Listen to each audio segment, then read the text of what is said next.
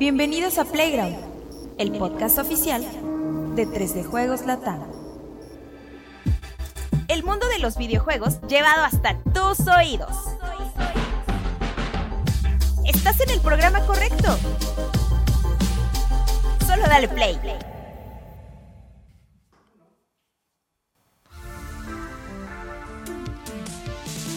La noche de anoche. Un cuervo mágico voló a las tres esquinas del mundo videojueguil para convocar a un niño con camisa de piña. y la barba bastante crecida, por cierto. Y a un señor con camiseta de Texas Chainsaw Massacre cuando se había dicho que había que traer camisetas sin letrero para dar forma a la mesa de los charlatanes más charlatanosos y cuervosos y plumíferos del mundo de los videojuegos, la mesa de Playground. Exacto, exacto, perfecto. Bienvenidos sean todos amigos, seis personas que están en Twitch. No. ¿Cuántas son? Son como varias. Es ¿no? que los aquí. hicimos, los hicimos esperar un ratito. Sí, no, no, no, perdón. Pero hubo uno que nos puso un pollo con un cuchillo, este Ernestos. Saludos, Ernestos. Saludos a toda la- nuestra amable audiencia que nos está viendo en Twitch o nos esté viendo en el futuro en YouTube o nos O escuchando. en Spotify. O en, en Amazon Podcast también Ah, estamos. también estamos Estamos en Apple Podcast. En Google Eh, Podcast. también En estamos. todos lugares existentes. Eh, hasta estamos en iHeartRadio. buenísimo. Perfecto. ¿Qué número de podcast es este? ¿Qué número de Playground? Uh, 100 más 33. 100 más 33, o sea, la edad de nuestro Señor Jesucristo. O sea, que este es un playground cierto, especial para ti, Juanemcito. Debe- Estuviste como- como debe de ser. el- yo decía en el sanitario, pero no es en el Seminario. Bueno, así es. Le damos las gracias también a Dianita y a- al buen Alexito que desafortunadamente mi nalgón de oro ya no puede salir nunca porque pues está en los controles. No, pues que se clone o algo. Ya, para que salga, pues claro, sí, tiene que ser. Y se clona en versión Dian. Se clona en el baño. Pero bueno, vamos a platicar acerca de lo más importante del mundo de los videojuegos que esta semana ha estado movidito y no.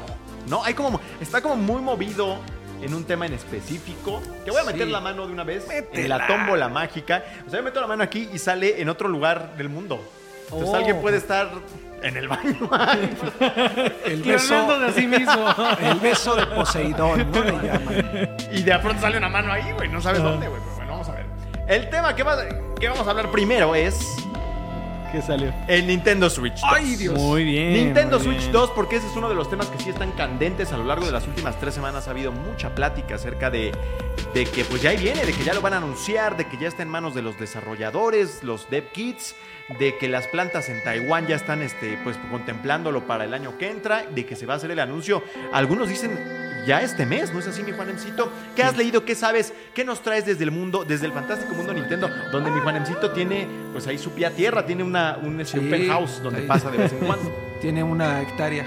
Justo hoy me tocó hacer una, una notita eh, sobre un rumor eh, muy muy reciente. Eh, las informaciones empezaron con eh, BGC, que dieron unas declaraciones sobre que...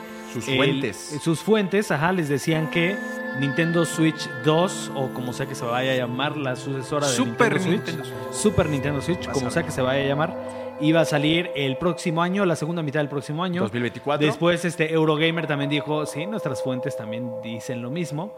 Y hoy salió otro sitio británico, eh, la verdad, mucho menos reconocido. No me acuerdo ni Tan poco reconocido que no sé. Que no me acuerdo, nada. es algo como Press Start o algo así. Otro medio británico dijo, bueno, nuestras fuentes no solo coinciden, sino que nosotros no les dábamos crédito algo que nos habían dicho, pero nos habían dicho que lo anunciaban en Gamescom. ¿Qué quiere decir que eso? Pues este mismo mes ya. Este... eh, pero no les creíamos porque pues Nintendo ya no se sube mucho Sí, a no, estos eventos esos. eventos. Eh, ¿Por qué anunciarlo en Europa cuando tu mercado más grande a lo mejor está en Japón o en, En casa. América? Ajá, o sea, los demás los han anunciado en América. Entonces, como que no tenía mucho sentido, pero dicen, bueno, todo lo que nos dijo nuestra fuente coincidió con lo que ya corroboró BGC y Eurogamer. Entonces, pues yo creo que sí. Por lo menos tenemos que decir que ellos nos dijeron esto y que ahí está. No queda claro si va a ser en. eh, si, podría ser en, en este evento de Geoff Keighley o si podría ser en un Nintendo Direct esa semana, pero también eh, Nintendo no estaba en Gamescom eh, desde 2019, que fue el último presencial. A los digitales no se subió y ahora, ah, pues regreso a Gamescom. Pero está raro, Entonces- está raro, ¿no? Que, esté en, eh, que sea en ese evento. Tienes no, toda la yo, razón. yo digo que no, yo, yo digo que no, pero sí es una ventana en la que podría, creo que hasta por ahí yo les dije, por ahí en- en- en cuando estábamos en junio, julio, Sí. verán que el Switch lo van a anunciar por ahí un martes random de Exacto, agosto. porque en todo caso, pues si ya fuera de los eventos de Geoff, que ya tiene un repertorio importante de eventos de alto perfil, pues yo me esperaría eh, a los Game Awards, ¿no? Que es como que Sí. su evento prime. Sí, es ¿no? su hijo, su hijo así del chido, el primero. ¿no? El Además, yo la semana anterior eh, hice un par de notitas de un portal que venían de un portal chino que se llama Money DJ, que es un sitio taiwanés especializado en todo lo que tiene que ver con las plantas de fabricación de todo, ¿no? Ya saben que Taiwán está como que este hub de producción de microprocesadores, de GPUs, de componentes, todo, todo. Entonces, lo que ellos estaban diciendo es que allá Foxconn, que tiene como otro nombre, eh, ya tiene presupuestado que el año entrante una compañía japonesa importante lance su primera nueva consola en muchos años. Así de claro. En dos notas distintas eh, manejó esta información y que las plantas se están preparando y esto Foxconn lo está eh, presupuestando para lo que son sus informes de ganancias, para sus proyecciones de, de ingresos y demás. Entonces, en dos notas diferentes manejaron esta información. Tiempo antes también me parece que un informante español había dicho que estudios españoles ya Ajá, tenían la así Dev es. Kit y esa información ya se ha estado recirculando. Y bueno, entonces, pues si el río suena, mi buen Juan Es porque agua lleva. correcto. Llegando de manera quizá un poco prematura, prematura y no. La consola ya tiene sus muy buenos Siete años. años, Sí, ya tiene sus muy buenos años, pero si no, si no mal recuerdo, el buen eh, Shuntaro Furukawa no hace mucho dijo que todavía no estaban como que interesados o como con mucha urgencia de Pues sacarlos. yo creo que también porque sabían que este año tenían mucha carnita para el asador. Ahí estaba Zelda, ahí viene Mario Wonder, Pikmin 4. estuvo Pikmin 4, o sea, ha sido un año de ensueño como, para Nintendo. Como la mayoría de los últimos, ¿no? Como la mayoría, por lo general hay un, un lanzamiento cada mes desde que se lanzó Switch. Eso, eso ha sido parte de su éxito. Entonces, pues de alguna manera, pues, eh, también eso, eso nos, nos da la pauta de que podría ser un lanzamiento también muy cargado de lanzamientos. Exactamente. Entonces, la redundancia. de que ahí viene, parece que ahí viene. El año que entra parece un buen año. Además, recordar que pese a los mejores intentos de Nintendo por mantener como que el buen flujo de, de estrenos y las ventas, ellos ya tienen presupuestado que para el año que entra o para los próximos meses pierdan 16% en cuanto a ventas. Esta ya no lo Navidad pueden ya frenar. no va a ser tan... Sí, ya no va a ser tan Ya es una consola Pues con que ya casi años. todos la tienen, más bien. Sí, y de Hasta hecho- yo, imagínate. A- algunos hasta, hasta más de una, ¿no? Exacto. Si, si toparon para ir las promos, ahora en el Amazon Prime Day, este, estaba bastante ah, barata, Accesible, accesible. sí. Y de hecho, de pronto la ponen muy constante, muy frecuentemente la ponen en descuento. O sea, y eso no quiere decir que sea mala. Al contrario, yo creo que habla muy bien de que se ha vendido tanto que me puedo dar el lujo de ponerles un descuento. Aquí nos dice Ernestos. ¿Qué dice? No hablen de Nintendo porque a alguien se les va a poner bien duras, dice. Las nachitas. Las nachitas. Las nachitas. Pero, pero, ¿por qué? Pues yo creo que a lo mejor se estriñó. ¿no? Duras. Ah, Saludos a Ernesto. Saludos a Ernesto y al buen Jesús Silva, que siempre está con nosotros, ¿no? Y que Sí. siempre que Sí, sí, leo sí. su nombre me imagino a, 666. a Jesus silbando en, en- en Nazaret, güey, en aquellos Podría días. ser, podría Pero como es 666, es No. con la cruz invertida. Así. Bueno, ya se Así pone es más. Eh, complejo. pone- Los chicos de Digital Foundry, que son los expertos en materia técnica de todos los medios de videojuegos del mundo, que están en Europa y que están como que allegados, creo que a Eurogamer. Eurogamer, ajá. Ellos dicen que eh, el proceso, o sea, ha habido otras filtraciones por ahí. Dicen que va a tener un procesador Tegra T239, que es nuevo, ¿no? Eso es lo que ellos dicen.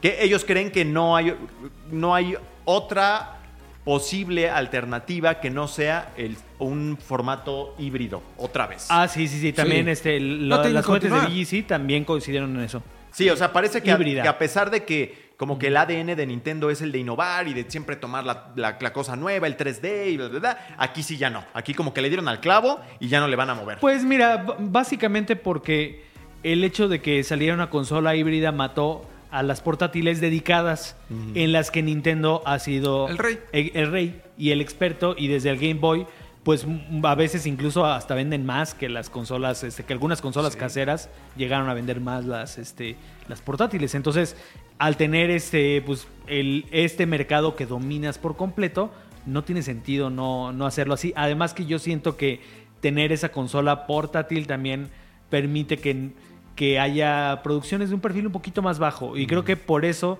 eh, es una de las razones de que tengamos este ritmo constante de lanzamientos de Nintendo que eh, pues an- antes ya lo hacían también, nada más que dividían en el mercado portátil y el mercado este de, de sobremesa. ¿Qué pasa cuando junto, lo- juntan los dos? Pues tienes toda la producción dedicada a una sola cosa, aunque algunos juegos tengan esa escala menor que antes era para los juegos portátiles, ¿no? Por ahí mm, habíamos escuchado a Bobby Kotick eh, hablar de este tema durante sus comparecencias en el caso de la FTC Sí. y él decía que lo que esperaban era que tuviera el rendimiento de una Xbox One, una PlayStation 4 Sí. con un eh, procesa- un GPU Nvidia arquitectura Ampere. Para quienes sean muy du- duchos en esto, pues este, ahí está Es la que la- van a estar asombrados. Exactamente. ¿O no? Eh, y, y con una pantalla otra vez LED, o sea, no OLED, sino LED para ahorrar. LCD, Para, ajá. ajá, para, exactamente, para ahorrar en costos, ¿no? Sí, algo, algo que también leí es de que parte del ahorro de, en costos se debe a que como van a ser juegos de mayor definición, ya le estamos apostando a una resolución, resolución más alta, los juegos tienen que ser más pesados. Entonces le tienes que poner más capacidad. Ya una consola Sí. de 32 o 64 gigas no te va a servir de nada. Entonces sí tienen que invertir en una consola con mayor capacidad y eso implica pues, reducir costos en otros lados. Una pantalla, por ejemplo, ¿no? Y que la verdad no, no hace. O sea, sí, el OLED se ve muy bien, se ve superior. Pero creo que está bien la, la que le quieren incluir para reducir costos. No. Pues eventualmente va a llegar la Switch 2 Pro, OLED, Exacto. bla, y Ahora te pregunto, Juanemcito, dame tu delicada mano. Te pregunto, ¿cuál crees que sea? O sea, ¿crees que va a ser igualito al Switch pero mejor? ¿O crees que le van a poner ahí algún gimmick nuevo? Eh, hay una teoría muy interesante eh, que, que El leí tío en- Juanem nos va a contar Con la teoría. Que- el candil, güey. que, que sí tiene, tiene sentido. Eh, dicen que a lo mejor analistas apuntan a que no es tan viable que sea una consola retrocompatible, aunque eh, pues sí, aunque se esté pensando en que ya ahorita pues hay más de 100 millones allá afuera y que no queremos dejar fuera a esa gente. Nintendo, algo que hace mucho y hay que reconocerlo, pues vende juegos de, gener- de generaciones pasadas. Entonces, saben también que hay un negocio ahí en vender juegos, eh, en, en- en como que Juegos tras- viejos. trasladar sus librerías antiguas a nuevos formatos, remasterizaciones, versiones reimaginadas, etcétera. Entonces, el, el- el clásico refrito del rápido y jugoso. Eh. ¿no? Entonces, imagínate lo que pierdes. Eh, o sea, si, haces una consola retrocompatible, pues también pierdes esa, esa oportunidad, ¿no? De, de vender ahí juegos. ¿no? Entonces, algunos analistas dicen, es que no, no, no puede ser retrocompatible porque también ahí pierdes esa oportunidad. Ok. ¿no? La otra que decían por ahí es que igual le, le pusieran una cámara para explotar más el tema de los juegos en realidad aumentada. Pero creo que eso. O sea, es pura- es puro Sí, disparate, sí, disparate, claro. nada- Pura teoría, ¿no? Como Exacto. pero creo que la realidad aument- aumentada no es precisamente como el fuerte para vender videojuegos, ¿no? Pues, eh, em, O sea, lo, se intentó y como que no. El, eh, creo que ahorita se puede, puede haber un boom por este Apple, que ahorita entra fuerte ese mercado, que no es precisamente VR, es más realidad aumentada que VR. Entonces, puede ser que lo tenga. Yo Revivir el Vitality Sensor, güey. mm, puede ser, pero más bien eso yo lo veo en un accesorio, Mm, como, mm. como lo que se hizo con el Aro, con el Ring Fit, que de Ah, hecho el hula del de hecho, ya lo- los de Joy-Con tienen, que digo, casi nada, nadie lo usó, pero los Joy-Con tienen una cámara infrarroja, el de la derecha para ser exactos, que en Ring Fit se usa para medir tus, este, tu, ¿cómo se llama? tus Pulsaciones. pulsaciones. Entonces, casi nadie lo ha usado, pero pues ahí está, ¿no? Entonces, eh, yo, yo creo que, y, y a lo mejor va, sí va a sonar súper, súper descabellado, pero Échale. pero eh, le fue muy bien a Nintendo cuando hizo consolas de dos pantallas. Eh, llámese 10, 10, 3DS. Entonces, casi todo el concepto de Nintendo Switch, pero con dos pantallas, incluso un foldable. Otra vez, que han ¿no? vuelto un poco en los teléfonos. Y que ahora, ajá, Sí, que ahora ya muy- tenemos esas pantallas que se doblan. Pues, ¿por qué no algo que, que abras y que de alguna manera tengas ese juego a dos pantallas que resultó ser muy exitoso para Nintendo? Aunque también ahí, ¿cómo se trasladaría eso a la tele? Es- eso le quita como, como Sí. puntos a esa teoría. Pero yo sí veo como. eh, si, si ya te vas a ir por algo que no sea retrocompatible, sí te vas a ir algo locochón. Sí te, va a ser, sí te vas a ir algo bien diferente, porque Nintendo es así. Pues sí, como decía Ror, eh, como que siempre, a ver, ya le hicimos aquí, le dimos al clavo, pero ¿por qué no lo hacemos por acá? Igual esto está, pero está muy loco. No hay, tú hazlo, hombre, sin miedo. Y me entusiasma al final el- la idea de, de- de- de estos juegos de Nintendo con un poquito más de punch visual, ¿no? Que no es como que The Legend of Zelda se haya visto mal. De hecho, asimiló muy bien un estilo de arte que Uma le dio como más caricaturizado y se volvió parte de su esencia, pero tener más poder siempre es algo interesante. Claro, ¿no? Y, y a juegos, por ejemplo, como, Como Pokémon, Pokémon, pues, sí. les pesa ya. O sea, a pesar de que las ideas jugables, yo lo retomé ahora que estuve de vacaciones, Pokémon lo jugué demasiado. O sea, de verdad me puse a jugar muchas, muchas horas de Pokémon. Y, y, este, y, de todo lo disfruté, pero sí se nota, por ejemplo, con Zelda, el, el tema del rendimiento poquito. que, que con, con un poco más de hardware este, seguramente se podría resolver. Dice Benji Ramos por acá, soy tu fan vikingo. Ah, pues muchas gracias, Benji. No deberías. Ah. no, sí, sí. Y bueno, pues vamos a seguir hablando acerca de Nintendo Switch. Nos quedamos en este ámbito eh, que ha estado muy interesante, la verdad, y me entusiasma ver qué es lo que tienen preparado. Eh, pero antes de dejar atrás eso, ha habido otros rumores igual de fuertes en torno a una eh, remasterización de Red Dead Redemption. ¿Qué, ¿Qué tiene que ver Nintendo Switch con esto? Que parte de todo ese ruido que ha habido en torno a esto pasa por el Nintendo Switch porque por ahí descubrieron algunas modificaciones interesantes al sitio web oficial de Rockstar. De Rockstar, éxito, Open English. Excelente. Este, en donde le agregaban como nuevos botones a. Ahora sí que a la ficha de, de Red Dead Redemption, Sí. que no tiene, y en esos botones ya aparece también el Nintendo El Switch. esquema de Switch. Que la verdad es que siendo un juego de 2010, si no me equivoco, Sin y habiendo ya corrido el. Nintendo Switch, un juego como The Witcher, no veo por qué no podría salir en Nintendo Switch y estaría genial. Uno de 360 contra uno de One, ¿no? Que, que ya corre. Entonces sí, definitivamente sí correría. Uy, sí estaría increíble. Pero bueno, en paralelo con todo esto está increíble también la idea de una- un remaster de Red Dead Redemption, que es un clásico exquisito de la época del Xbox 360, Pero que salga 3. bien, ¿no? Como la que hicieron de Sí, Grand Theft o Auto. Con GTA sí, sí, Sí, sí, sí, se sí. resbalaron ahí por completo. Pero ¿no? siento que ahí fue más Porque riesgo porque tuvieron que rehacer un juego más viejo y por lo mismo tuvieron que adoptar, valga la redundancia, más riesgos en el rediseño del arte y todo. Además Y delegaron, ¿no? Un poquito. Sí, delegaron, efectivamente. No, y además aquí con Red Dead, eh, la última vez que yo lo jugué, que ya no lo jugué completo, nada más lo piqué cuando venía Red Dead 2, eh, compré la versión de 360 que tú la metes en, En el Xbox y está o en mejorada. series y mejora. Entonces, Sí. tú juegas ahorita Red Dead 1 y tú dices, este juego pasa por uno nuevo. O sea, se nota ya un poquito en las animaciones, en la iluminación, Sí. que es un juego viejito, pero realmente Texturas. no le falta mucho. O sea, son, son estos juegos como, como el mismo The Last of Us 1 que tú dices, oye, ¿para qué lo remakeas y ya corre re bien? O sea, no le hace falta. Que no, me Entonces- sorprendería que hubiera un remaster de The Last of Us parte 2. Ah, claro, eso va a pasar. también por ahí breve, había ¿no? rumores, ¿eh? Pero Eh. a propósito de este remaster de Red Dead estaría bueno para que corriera en 60 cuadros, porque si no, no en Ah, la época del que ser- 360 y del Play 3 no corría a 60 cuadros. Pero No, no, imagínatelo con los gráficos de. Del nuevo, de Red pero no 2. creo porque ahí sería un remake, ¿no? Sí. Ay, yo preferiría que fuera un remake. Sí, no, yo también, pero no sé si Aunque vaya si sale en Switch, tanto. no, sería un remake. ahí Dicen, un vamos a leer algunos comentarios. Dice, Nintendo ya no puede hacer eso de que no sea retrocompatible, nos dice Ernestos. Ok. Eh, ya todas las consolas tienen por lo menos una generación anterior retrocompatible y ya ni hablar de la PC. El PlayStation 4, el PlayStation 5 No. no. Bueno, no. PlayStation 5 con Play 4. Ah, bueno, sí. Ajá. Tienes razón. Entonces, por eso dice que con una generación, por lo menos. Sí, eh, tiene más sentido pensar que sí, que. Pero los no. verdaderos fans de Nintendo tienen todas, o sea, aunque no sean retrocompatibles, ¿no? Sí. Entonces, eh, Pero dice que también puro cartuchito, ¿no? También es Ah, importante. también que iba a tener lectura. Jesús Silva dice, no, ya dos pantallas no, por favor, no le gusta la idea. Dice por acá Rodrigo 525. Se habla mucho de la implementación de alguna tecnología de reescalado por medio de inteligencia artificial, NVIDIA DLSS, que permitirá que juegos originales de Switch corran a mejor resolución o más FPS. Órale. Pero, ok, ¿en la nueva o...? Sí, en la nueva, o sea que eso va a traer tecnología. Pero bueno, lo que dices tú en la parte de la estrategia de negocios de Nintendo parece que va en contra de esta idea de que, de que sean retrocompatibles. Entonces, bueno, lo dicen bueno, los analistas. Sí, exactamente. Pues bueno, está este tema del Nintendo Switch 2, que está muy interesante y que yo creo que sí ya está cerca. Yo, Sí. yo eh, te voy a detener Por favor, ahí para dime. que le digas Super Nintendo Switch que va- es que Ah, yo, nombre. yo siento ¿Qué que es algo fuerte. Buena- Está buena- buenísimo. Yo digo que la neta y Está buenísimo. para todos los que están lo escucharon primero aquí hace como casi un año que se me ocurrió decir Super Nintendo Switch y se oye bien la neta. La neta sí, la Entonces, neta sí. Cuando nos referimos al Nintendo oye mejor que 2, Switch Super 2, ¿no? Switch Nintendo 2 Switch. está feo. E irse por la tangente como lo ha hecho Xbox de que cada nueva generación tiene un co- 360, luego One, Aunque luego ahí, Series. aunque ahí les va algo con ese nombre. O sea, cu- ¿cuál sería mi, mi negrito en el arroz? Del Super Nintendo Switch. de Super Nintendo Switch. Que este, a Nintendo ya le fue muy mal con el Wii U. Wii U el, y el nombre fue una gran, un gran Sí. problema. La gente nunca No entendió entendía. que no era un Wii.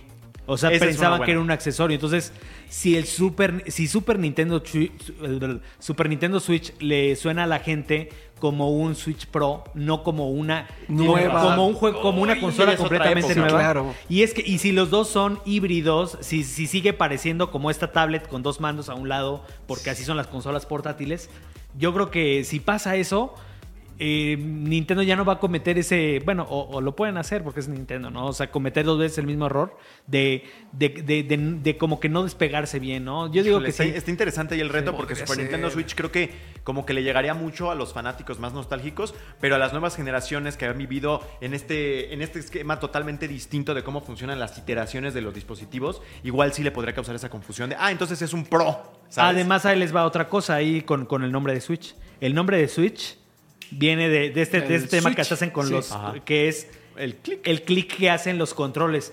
Si ahora el, eh, parte de, de- de la propuesta de esta consola ya no son los Joy-Con, ya no son este tema de removible, Ay. a pesar de que conserve la naturaleza Sí. híbrida, pero que esos controles ya no se quiten, Uy, les mete un problema. yo creo que eso los mete en problemas. Ajá. Híjole, no, no sé. De- no sé. Es que de ahí. Porque ya no tendría la esencia del- del claro. Switch. Y ahora se.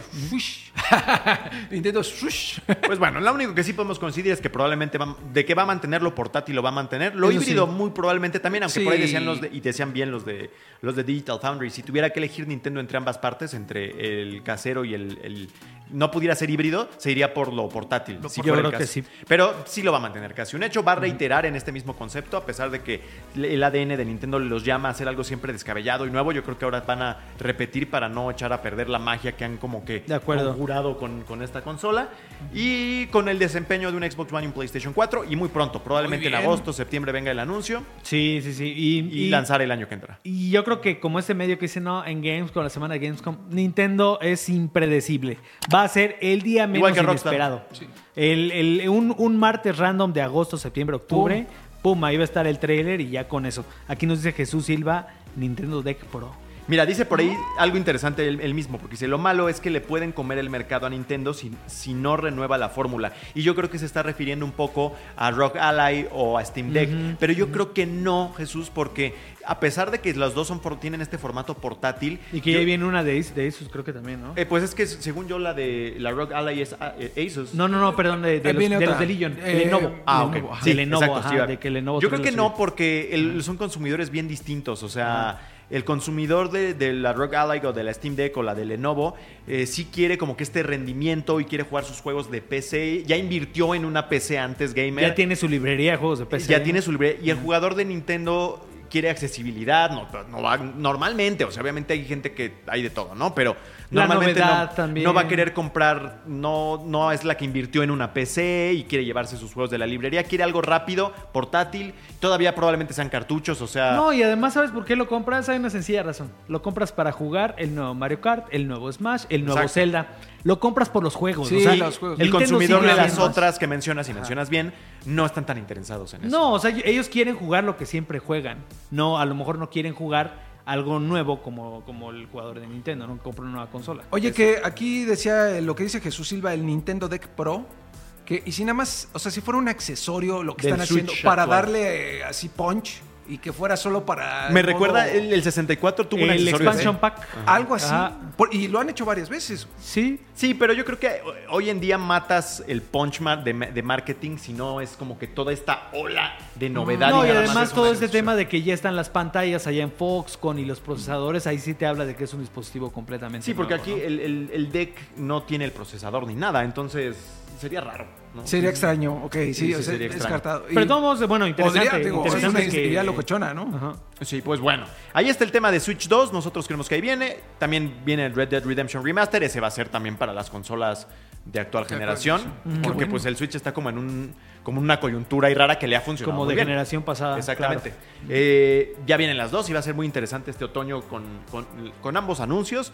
Yo creo que si anuncian un Red Dead Redemption va a salir pronto, tal vez este mismo año. O sea, si anuncian ese remaster, Para no veo para qué lo demoraran. Exactamente. bien, ¿no? Porque aparte no creo que haya problema técnico como en el caso de un Grand Theft Auto 6, que ahí sí me imagino cualquier cantidad de temas que hagan que se retrase y se retrase cuando lo anuncien. Que también yo creo que se va a venir por ahí de octubre, ya. Sí, ya como al cierre, ¿no? Vacaciones de invierno, ahí este, eh, acabando año ahí en caballito, en el Switch. Sí, la neta sí estaría bien padre Switch. Dead en, en Marabas, ahí en el Marabas. campo, jugando ahí con tu caballo. Aparte, ese no necesitaría conexión ni nada, Ahí está, güey, ahí está, Sí, Rodrigo. está ahí tienes tu plan, güey. Ya, ya te vi ahí en Marabas bien. con el Switch. En ahí, el, güey. en el rancho. Delicioso.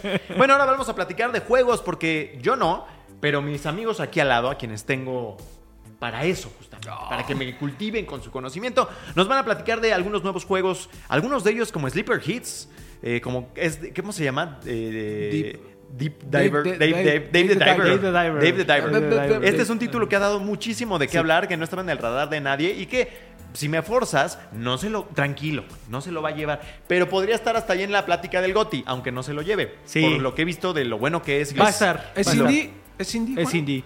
Sí. Platícanos Siempre de. hay un indie, ¿no? Ajá, el, este juego es el primero de un estudio que se llama Mint Rocket, si no me equivoco, eh, coreano, eh, forma parte de Nexon, de esta empresa Nexon que tiene eh, varios como MMOs y juegos de móviles, y tiene... Nexon. Eh, es- está raro, o sea, eh, está raro que de Nexon salga, salga esto. Este, y les Se voy, feo si es Nexon, ¿no? y- Sí, Nexon. eh, suena como Nixon, ¿no? Ajá, sí, sí. Este, la verdad es de Suena que- como pezón más bien. Nexon. No me gusta. No me gusta. Muy bien. La verdad es de que yo les voy a ser muy sincero. Yo vi que empezó todo, todo el, el- el mame, como se dice. Sí, sí, sí, sí. Todo, todo, el, todo el, ruido, el ruido de, de Dave the Diver.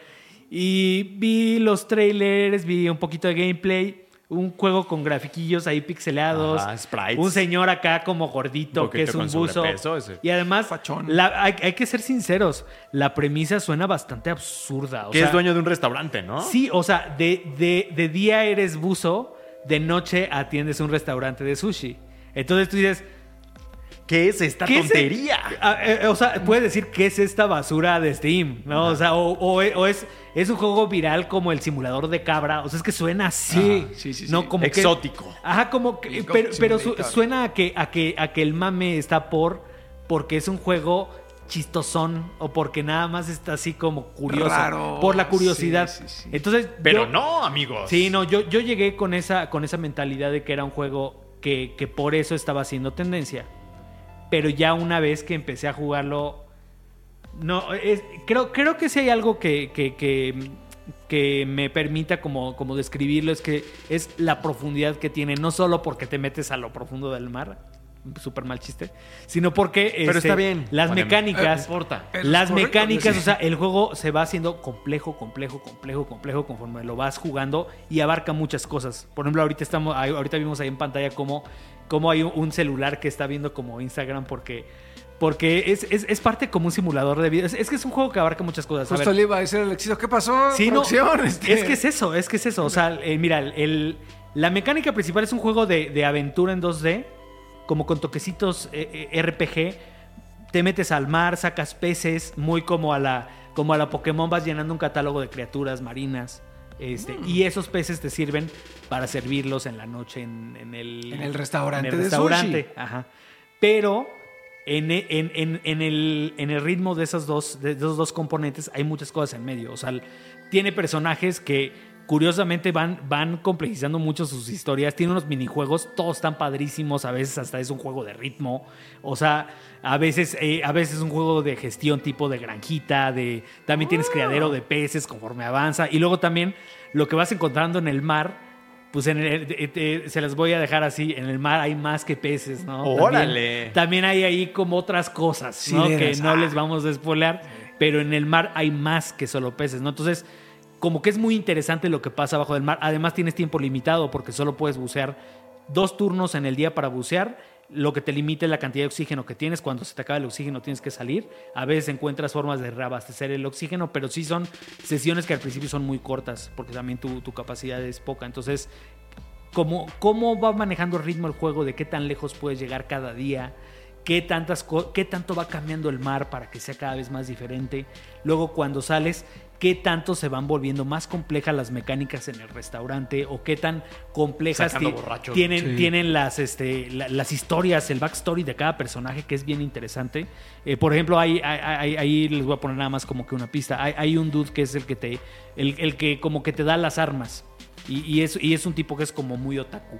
¿no? Entonces, el- e- ese tipo eh, este, tiene sus monas chinas y de repente ese tipo sueña. Y cuando sueña está como en un concierto de K-pop y ahí se convierte en un juego de Uh, ritmo. Para Dianita. Sí, Uh, no, no, no, no. O sea, se pone, o sea, tiene unas cosas tan locas que digo, pero, pero ¿qué estoy jugando? O sea, yo no me imaginé que este juego eh, ti- tiene una parte en la que yo llegué como en el capítulo 2, 3, que llega un momento que se convierte por completo en una aventura gráfica el juego, así con, con, con esos diálogos y, este, larguísimos y con, y, y con una cinemática, te empiezan a contar como el pasado, así muy solemne de un, de un personaje que es el cocinero. Entonces, cuando ves todo lo que tiene, de verdad, yo, yo tenía mucho que no me había enganchado tanto con un juego, porque creo que la vari- esa variedad que tiene, todos esos minijuegos, todas esas capas de profundidad de que no es solo nada más agarrar al pescado, sino cómo lo agarras, este, cómo, cómo lo capturas, que si luego ya te lo llevas para reproducirlo, que si, que si luego participas en, en apuestas de carreras de caballitos de mar, o sea, ese tipo de locuras. O sea, yo, yo de verdad que cada, cada día que avanzaba del juego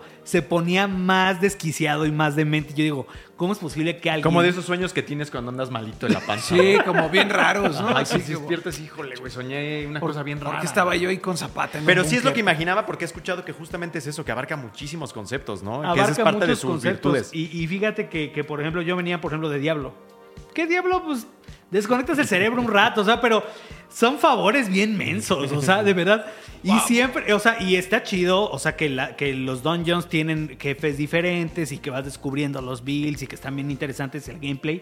Pero la verdad, como que el ritmo sí me estaba dando flojerilla ya después de Acotar unas aquí horas. que en esta sección Juan Emilio Reyes es anti-diablo. No, no, no, no, Diablo no, ya no. se ha revelado. Pues No, estaba pero- en el seminario, mi Juanemcito. A ver, bueno, no, no, no, a ver, a ver, pero no, no quiero decir que no, que, que no me gusta, que no me gusta la diablo. ¿Que no o sea, te gusta el diablo? el, Diablo juego del diablo. No, también lo, y, y esto, y estoy comparando de alguna manera peras con manzanas, pero sí venía como de juegos en los que ya tenía como un Más ritmo predecibles, más más, rígidos, predecible, más como aletargadón, tal vez más lentón. luego juego, por ejemplo, luego me, me aviento diario mi Splatoon, pues diario lo mismo, ¿no? Entonces de repente también tú juegas ah, algo, juegas algo que, que tiene tanta variedad y sobre todo que no esperas. Yo, yo por eso no he querido como que ser tan específico en los detalles, porque sí les recomiendo, jueguen. Y además no es caro. cuesta 200 pesos Exacto. en Steam. Ahí viene para Switch también este Es año. lo que te iba a preguntar, ¿solo Sí. está en Steam? Solo está en Steam y viene una versión para Switch este año. Eso está re bien, la Y. Switch también es la, la- plataforma ideal. Así que Yo, bueno. yo solo digo, yo sé, Rodri, que es muy difícil que se la lleven un año tan competido. Está Zelda, está, por cierto, tiene mejor puntaje ahorita este, de ¿Que promedio. Zelda? No, que Diablo y que Ah, Final bueno, Fantasy. Es Ah, que con Que son Mira, a mi Zelda no me lo toques. que son Bueno, otro- bueno. No, pues no, no, estoy hablando de, de números Sí, concretos. concretos. Es que con la actualización concretos. que le cayó a Diablo ahí Sí, la banda no, se Que ahorita vamos mucho. a hablar de eso, ¿no? Vamos O sea, a platicar un poquito. de eso también. Pero antes, si no, ya pero- te ah, no, no, nada más quería Ah. cerrar que, que, por ejemplo, Espérate, güey. No, no, no. que si, si juegos, por ejemplo, como Stray, que no lo demerito, si juegos como Hades, Hades fue Sí. Game of the Year. O sea, creo que hemos tenido ya muchas sorpresas del mercado indie que logran eh, ganarlo. sorprender. No, eh, también, Among Us. no creo que lo gane. O sea, Es que la tiene difícil. la pero tiene yo sí les puedo decir, en mi Es lista que ahí perso- viene el papá. en mi lista personal, yo sí lo pongo muy alto en esa lista. O sea, yo creo que En la terna este que está en la discusión. mi top 3 del año sí está. Con lo que he jugado, ¿eh? Y ahí viene el papá. Sí, Viene el de las estrellas. Sin bronca. Él. Imagínense que esté mejor que Starfield de. David Diver, ¿eh? Oh, pero imagínate Yo que- no lo veo descabellado, salga ¿eh? Yo mal no lo veo Starfield. descabellado, No le puede ¿eh? salir mal Me- Starfield. me- me pregunto- David de Diver esté mejor que ¿Cómo me Starfield, no lo gustaría veo saber qué es lo que se está discutiendo ahorita al interior de, de esa cúpula de Xbox? Porque sabemos que Phil Spencer, que varios eh, de, de- de Bethesda, obviamente ya, más bien de Xbox, ya lo están jugando. Y yo creo que deben saber que no les va el futuro de la compañía ni nada en ello, pero sí es un momento pivote para Importante, Xbox, es Starfield. Entonces, digo, estábamos hablando de Dave the Diver, pero ya que metemos a Starfield, pues sí, Sí. ya viene este momento en donde hay unas interrogantes tremendas y el hype está bastante alto. Entonces, Las expectativas. Luego vez. las expectativas Ah, también es lo que te revienta, matan, ¿no? Y, y yo pensé que eso iba a pasar con Zelda, no pasó. Qué bueno. Queda bendito. Dice Jesús Silva, es que Jesús Silva es el único que, que comenta, pero dice, se puso serio el párroco del gaming y yo le creo. Salve San Juanem. No, que te hagan tu caso, meme como caso. el de este, Paco Memo, el de San Paco Memo. San Paco Memo. Paco Háganle Memo, su- Paco Memo, exacto. Paco Memo. Bueno, vamos a hacer una. te- estoy haciéndole el guiño guiño a mi buen Alexito porque vamos a hacer una pequeña. Una pequeña paréntesis para platicarles de algo bien interesante, mis niños. Así. Que tiene que ver con League of Legends. Así que vamos a hablar de eso, mi A ver. ¿cómo será? Exacto. Ponle play. Ponle play. Vamos a platicar de eso. Pues amables amigos, eh, yo creo, mi buen Vico, mi buen Juanemcito, que no es ningún secreto ni está en tela de, de juicio, de duda, que eh, la mejor acompañante para una noche en la grieta del invocador es una coquita bien fría. Uf, totalmente cierto, hermano. Ah, deliciosa, exquisita. De esas que hasta los ojos se te hacen así como chiquitos, de que está bien fría, ¿no? Pues sí, ay, eso es bien rico. La, esa Delicioso, delicioso. Y bueno, pues la cosa ahora está mejor porque como nos dimos cuenta el otro día en la tienda, ¿verdad? Sí. Ahora hay un sabor de Coca-Cola de League of Legends. ¡Ah! Sabor League of Legends. Así como lo escuchan, hay un sabor League of Legends de Coca-Cola. Hace un par de semanas Coca-Cola eh, hizo el anuncio de que está lanzando un diseño y sabor especiales inspirados en este pues, legendario juego de Riot Games. Coca-Cola y Ultimate en dos presentaciones, que es eh, original y sin azúcar, por si andan muy a dieta, se quieren poner en forma y demás. Team sin azúcar. Exactamente. Y bueno, eh, no solamente eso, eh, bueno, obviamente con esto Riot Games pues ya se vuelve todavía más legendario porque es la primera empresa de videojuegos que se merece que Coca-Cola le haga un sabor a videojuego. Imagínate que te hicieran un sabor de Coca-Cola. Uy, no, hermano. El sabor vikingo. La neta no. Prefiero el de, el, de, el de League of Legends, la verdad, pero bueno. Pero bueno, a ver si un día Coca, ¿no? Entonces, bueno, está la Coca-Cola y Ultimate de League of Legends. Eh, y bueno, una vez que ya la compramos y que la disfrutamos y le hicimos, ah, deliciosísimo, descubrimos, y ustedes van a descubrir también que tiene un código QR. Y si lo escanean, si lo escanean, se van a poder, eh, los va a redirigir a eh, Coca-Cola Creations Hub. ¿Qué pueden hacer en Coca-Cola Creations Hub? Van a poder crear un emote para que se puedan volver a transformar en campeones de League of Legends y compartirlos con sus amigos. O se van a poder tomar una foto y con su, con su foto de su cara real los van a poder meter en una experiencia inmersiva que les va a poder des- eh, eh, les va a poder permitir saber cómo se verían en su forma Ultimate. Que tú, Juan, no, lo necesitas porque ya estás en tu forma Ultimate, igual Siempre. que mi Vico. Pero para los demás, pues está bueno saber cómo te ves. Así que todavía no andan por allá, pues. Exactamente. Y si viven en la Ciudad de México, como muchos de los amigos que nos están viendo, además van a poder ver eh, Nexus de League of Legends en tamaño real. Nexus de League of Legends en tamaño real para que vayan y se tomen una selfie ahí con sus amigos y también la compartan. ¡Hala! Este, y bueno, está en otros países, pero para nosotros, pues, para nuestra región, pues es México. México. Así que ya lo saben. Coca-Cola y Ultimate en sus dos presentaciones, original y sin azúcar, está disponible en eh, Norteamérica desde finales de junio, me parece. Y, este, y disfrútenla para que sepan a qué sabe más XP. ¡Ay!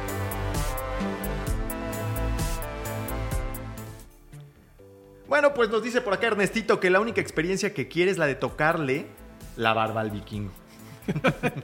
¿Qué, qué ch- Pues es lo que dice él, güey. Me Digo, quedé como el Jerry, si es el Jerry el ratón, ¿no? Sí. Dice, oh, bueno, vamos ahora. con- Matt Butcher 91 dice, salve Rodo porque le gusta el buen metal. Ah, eso sí, claro, carnal. a mí sí. Abajo Rodo, porque odia a Nintendo, supongo que ese soy yo, porque tú no odias a Nintendo. No, no lo odio. Y yo tampoco, pero bueno, no me encanta tampoco. Ya jugó Zelda. No se crean, todos son geniales. Saludos también a Juanem, dios de Disney. Pues sí, el diosito de Disney. Ahí está. Ese me gusta, Disney God.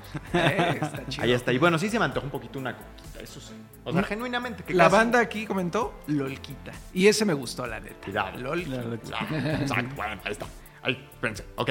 Eh, vamos a platicar ahora acerca del juego que querías que habláramos. De Diablo 4, mi Exacto. No, no, no, es también- cierto. no, ¿No está vamos a bien. hablar Sí, de sí, sí. 4? Vamos a hablar Sí, de bueno, Diablo ¿De vamos- cuál? Ajá. Pues sí, ya lo pusiste, ya metiste la mano antes de que la gente viera y salió que vamos a hablar de Sí, Diablo es cierto, 4. perdónenme, amigo. Estaba la pauta cuando, cuando metí la mano Sí, en la tómbola en la tómbola, exacto. Que sale en un lugar que no te esperas. No. Imagínate, alguien está dormido, güey, y en eso le sale aquí una mano, güey. Y haciendo así porque está buscando el papel, cabrón. Eh, Ah, Y, y sale de ahí papel mágico. Como la Ay, tortuga. ¿Qué fue eso, cabrón? ay, qué, ¿qué pasa? ¿Qué pasa? ¿En qué otra- a ver, ¿en qué otro lugar podría salir mágicamente? Yo digo, te decía que el beso de Poseidón, así en. No, güey. bueno, sí. en la mano. ok.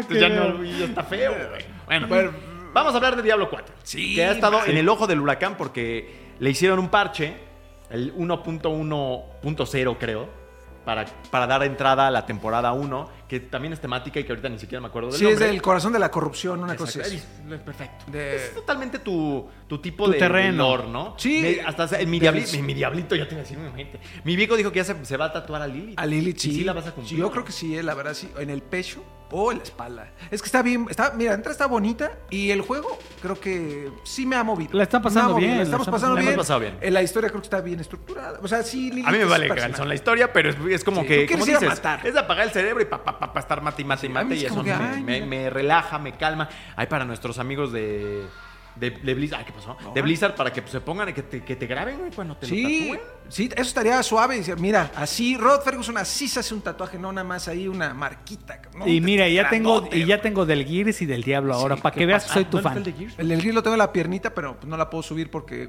pues gordo, ¿no? o sea, no la puedo subir aquí a la mesa. Y bueno, el hecho es que nosotros lo hemos seguido jugando. Este es como un espacio nada más de estado del juego. Sí. Hay, eh, No, y también de su experiencia, ¿por qué Eh, no? Sí, Ah, sí, pero es bueno. que ya hablamos de eso en un punto, ¿no? Pero la verdad es que ya después de un mes sí ha seguido siendo bastante satisfactorio. El mapa es colosal, tú lo viste de lo, de lo Sí, poquito sí, mucho sí. que lo jugaste, es colosal. Yo Yo, to- cachos en un no. nivel 50 todavía no lo hemos logrado descubrir por completo. Eh, tú tienes a Mago, yo tengo Una al chera. Bárbaro y ahora eh, para la temporada, como es tradición, reinicias. Puedes reiniciar o tienes que reiniciar. Tienes eh, un nuevo personaje, ¿no? con otro personaje. Nosotros seguimos todavía con el, con el básico porque no hemos llegado al final. Y es que después de todo este árbol de habilidades básico que tiene, al nivel Paragon, 50 ¿no? pasas al Paragon, que Paragon. son una serie de tableros que tienes que ir desbloqueando y se pone... Si, si tengo una queja es que la complejidad del, del endgame ya raya luego un poquito en lo absurdo, porque sí... Sí, tienes que leer mucho no- y poner mucha intuitivo atención. es nada, o sea, no tiene nada que ver Sí, con Diablo. e- y eso que te- a ti te gusta, que es apagar el cerebro y estar matando, se acaba. Eh, sí se acaba, porque sí es la. Tienes que aprenderlo. Exactamente. Y bueno, lo que Sí, pasó es un este- RPG bastante complejo. Sí, tremendamente complejo. Lo que pasó con este parche fue, en esencia, que eh, nerfearon a casi todas las clases, pero creo que más al bárbaro, justamente, y por ahí no Y sé. lo, le- lo hicieron un poco más lento, eh, ahora sí moverse. eh, mucha banda se empezó a quejar de que ahora es lentísimo.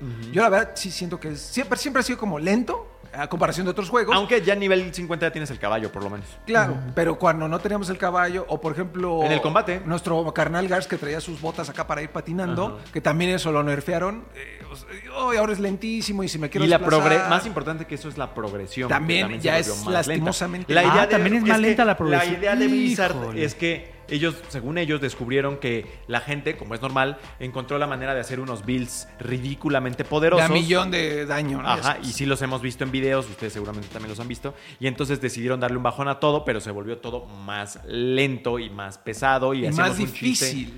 Y- y creo que lo que pasa, y digo yo, yo quizá la única queja que tengo, y eso, y eso ya va a entrar mucho en el debate del final de hoy, que va a tener más bien el pueblo, de, de los juegos cortos y condensados o largos y a largo plazo. Este, que luego la verdad es de que nosotros ya vivimos como al día a día. Eh, no crean que no tengo ganas de jugar de, de Diablo, me muero de ganas de jugar de, de Diablo. Ha habido otras cosas. Me- Trabajo, me, puse también de loquillo de que tuve unos días de vacaciones a Pro de- de Diver o uno, uno luego quiere pues, ver otras cosas.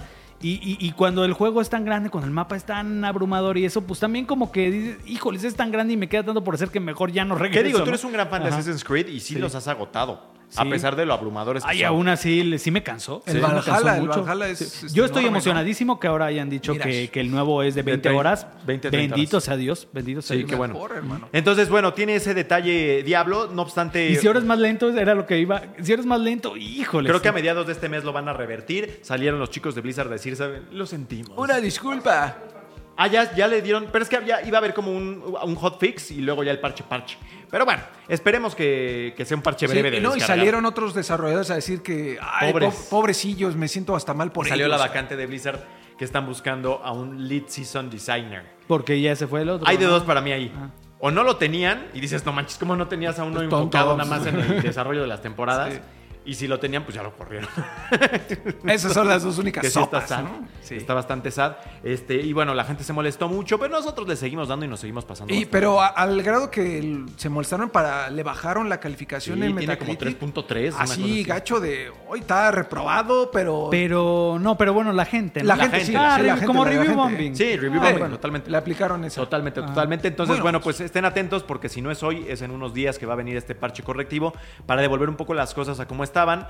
Pero también lo que dijo la gente de Blizzard es que a futuro, cuando hagan este tipo de cambios, pues no los van a hacer de sopetón básicamente y que van a encontrar maneras en las que el jugador tenga alternativas para que no solo sea más lento, menos poder y todo eso que hace que se vuelva más frustrante un juego que ya de por sí es 100% grindero, ¿no? Sí, Es un que juego de sea más nutritivo, ¿no? El- el- Exactamente. la nueva Ahí, lo único que me queda, ahí, ah, que me, me da un poco de comezón aquí es de que, que, que los juegos de Blizzard estén sufriendo de esto. O sea, ven, por ejemplo, Overwatch, lo que le pasó después de tantos años. Ah, bueno, vamos a lanzar el 2 pensando en que va a tener campaña y no sé qué tanto se Y no prometió. les que- no les- a la mera hora no, pues campaña no. Y también. Overwatch 2 ya se- ya, Overwatch ya ya se murió, reconoció, reconoció Blizzard que Overwatch 2 no está teniendo el Y interés por eso de- lo, de la te- lo gente. tuvieron que sacar en Steam. Y, y ahorita están sacando más contenido, pero yo digo, o sea, es que Blizzard eran los expertos en los juegos servicio. O sea, ¿qué pasó? pasó, ¿Qué sí. pasó para que ahorita de lo que esté cojeando Blizzard? Porque Overwatch es muy bueno. Ah, o sea, sí, la base del juego fue hasta Game of the Year en su tiempo. Diablo 4,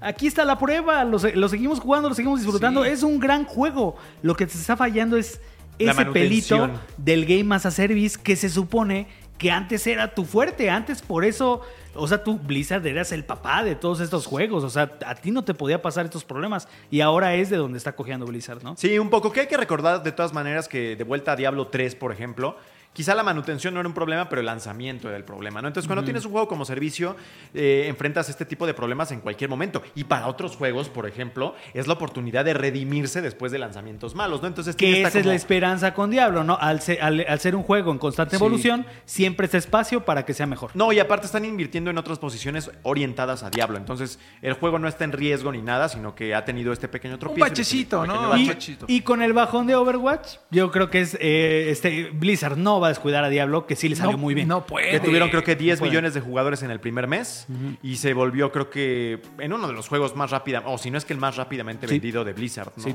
Que 666 millones de dólares en un mes también, creo. una Digo, cosa así, ¿no? Entonces, sí, o sea, es un buen juego, nada más ahorita téngale un poco de paciencia porque ha tenido estos pequeños tropezones con el tema del equilibrio. Y sabes que pone de relieve también muy interesante Eh, el rol tan importante o valida un poco el rol de Bungie dentro de PlayStation Así es. que el gran encontronazo que tuvo fue con eh, Naughty Dog por, eh, creo que era Faction, se llamaba. Fa- Ajá, el, el multijugador El de, de- las de las dos. dos. y que les dijeron, ¿sabes qué? Es que está muy bien tu multijugador, pero no tienes idea de cómo mantenerlo, claramente. Cómo hacer que sea longevo.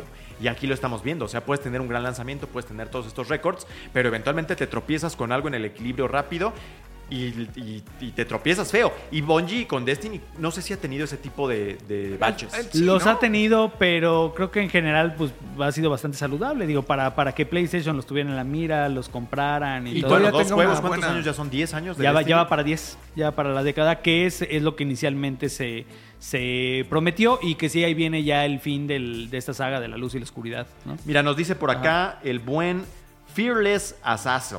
O Azazel, no sé cómo. Azazel. Tú que eres más O versado en lo satánico. Este.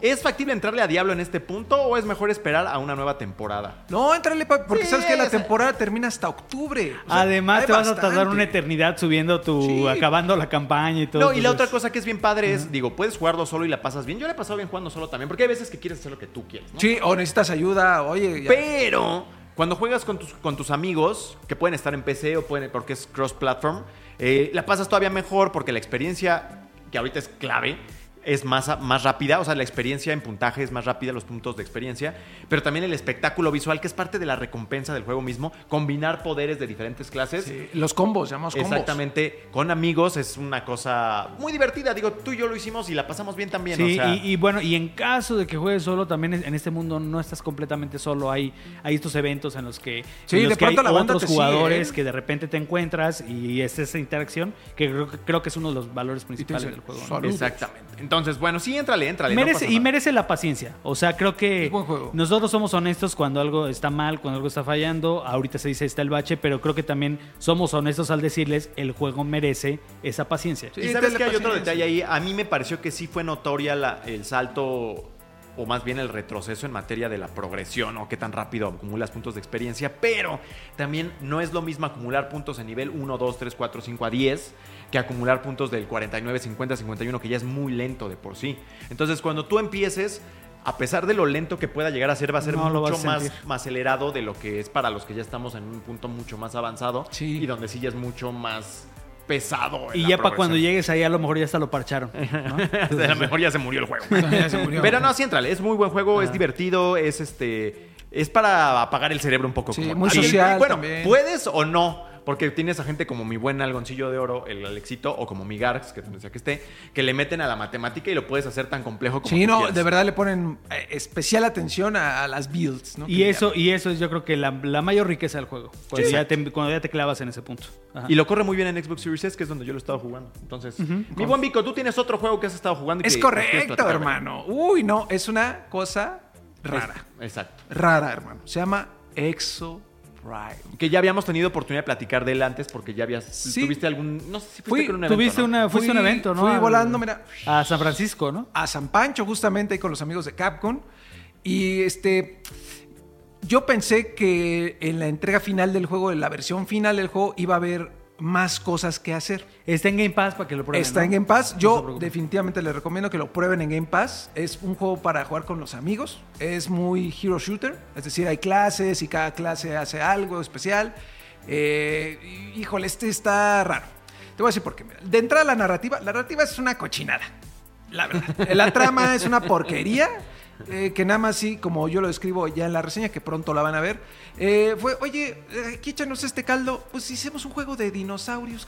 Va, órale. Oye, pero Capcom ya tienes Dino Crisis. No, no, no, algo diferente, hermano. Algo, Algo que, sepa, nos deje dinero. Que nos deje dinero. Entonces, la, pro- la narrativa del juego se desbloquea como en un círculo, así. Y vas sacando secciones como archivos. Entonces, accesas a un archivo y luego ese te da acceso a otro archivo que tienes que encontrar. Y entonces tienes que jugar muchísimas partidas para entender qué está pasando. ¿Por qué estás ahí? El hecho es que se abren unos portales en el cielo y caen Caen dinosaurios. dinosaurios. Pero, ¿por qué? O sea, Típico día en Ecatepec. No man, sí, Llueve fresco. dinosaurios. Ay, mira, unos este, tiranodontes, ¿no? Ay, qué buena onda. Entonces, la narrativa, si quieren explorar la narrativa de, de Exoprimal, la neta, no le den por ahí, porque se van a confundir. Yo, la neta, sí tuve que jugar como unas 30 partidas para entender dónde estaba, ¿sabes? Es muy confusa. Entonces, por ahí no es. ¿Es la Tierra? No. Ah, O sea, mira. o sea, Ah, mira. sí, no. No es raro, Ecatepec. Es raro, pero... No es Ecatepec. exactamente, No es ni, ni Tláhuac, ni Catapunk, ni, ni Sayork, ni la 9, hermano. A saludos a la CTM Culhuacán número 9. Lo que sí está más divertido es el gameplay.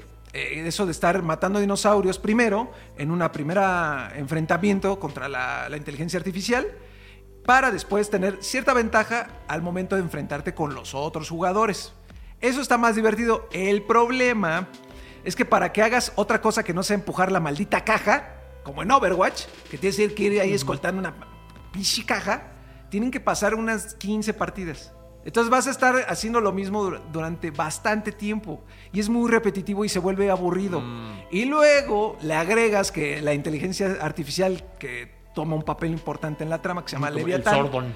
está chingue chingue. Va pronto, perdón la palabra, pero está moleste y moleste con que completas los objetivos más lento que el otro equipo.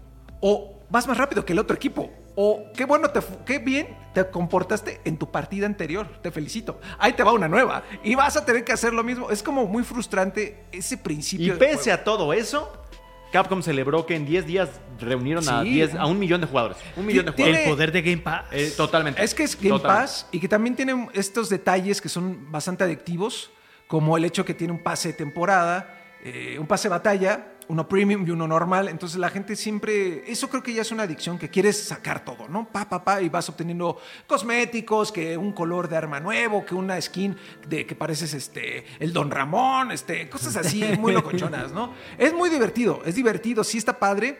pero cuando lo ha- haces lo- hacer lo mismo tanto tiempo, la neta sí se vuelve aburrido y dices, ay, mejor mañana. Pero le O- ves piernas como para. No Capcom sé, sí, En Capcom un, sí. en un año voy a seguir jugando Exoprimal todos los días. Tienen que ajustarlo muchísimo, tienen que meter nuevos modos porque solo hay uno, que Mm. es, es- es el modo eh, oleada jurásica, una cosa así se llama, que simplemente es combatir a los dinosaurios para luego enfrentarte al otro equipo.